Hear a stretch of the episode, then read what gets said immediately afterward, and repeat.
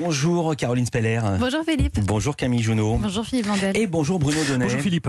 Tous les jours, Bruno, vous observez ici les soubresauts médiatiques et hier soir, vous avez donc été très intéressé par ce message publié par Manuel Valls sur Twitter. Oui, adieu Twitter. Deux mots suivis de trois points de suspension. C'est le message à la fois laconique et extrêmement affecté que Manuel Valls a posté hier à 22h35 pour annoncer son retrait du réseau social. Alors, comment est-ce qu'on en est arrivé là et qu'est-ce qu'il y a d'intéressant dans cette posture On y va. Eh bien, comme vous l'avez entendu il y a un instant dans le flash de 10h, hier, Manuel Valls a été éliminé dès le premier tour de l'élection législative à laquelle il était candidat. Vous vous souvenez qu'il avait fait des pieds et des mains pour obtenir l'investiture dans la cinquième circonscription des Français de l'étranger.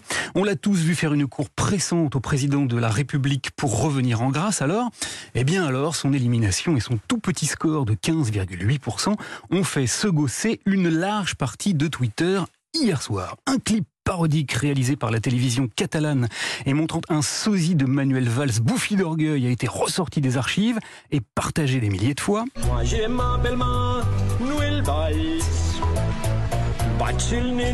Et des messages disant bon débarras et accompagnés de cet incontournable tube de Jacques Dutronc, on fait Flores. Moi je ne fais qu'un seul geste, je retourne ma veste, je retourne ma veste, toujours du bon côté.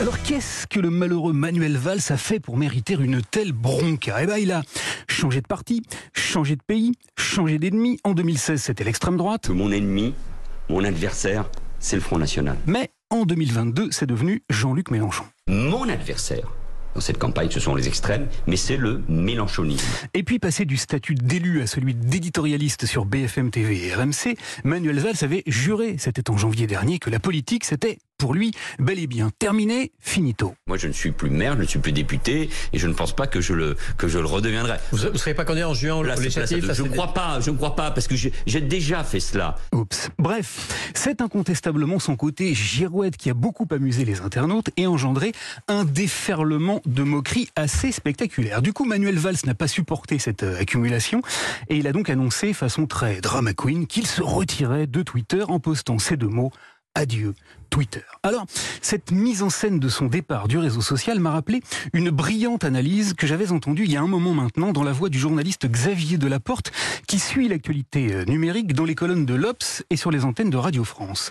Lassé par tous ces gens qui surjouent leur départ des réseaux sociaux, Xavier Delaporte avait très opportunément rappelé qu'il y a 350 ans déjà, dans une scène du Misanthrope, Molière avait écrit sur cette très étrange façon de faire. Car oui, dans le Misanthrope, Alceste, et conduit par la belle Célimène, décide un beau matin de quitter ce qu'il appelle le monde, c'est-à-dire la cour, parce qu'il y est moqué par un trop grand nombre de courtisans. Il s'estime en quelque sorte victime de ce qu'on appellerait aujourd'hui une shitstorm, et en ce sens, Philippe Alceste est le parfait ancêtre de ceux qui, au XXIe siècle, annoncent de manière tonitruante qu'ils quittent Twitter. est ce qu'il y a de particulièrement intéressant dans le misanthrope, c'est que Molière y livre une conclusion qui paraît parfaitement adaptée aux réseaux sociaux. Écoutez bien. Molière écrit ceci.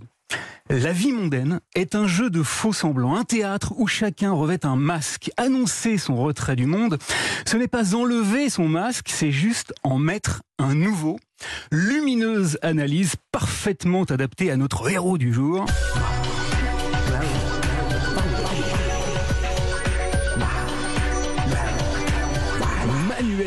Qui, avec deux petits mots et trois points de suspension, adieu Twitter, est tout simplement devenu hier soir un Alceste, Alceste équipé d'un smartphone. Merci beaucoup Bruno Donnet. À demain.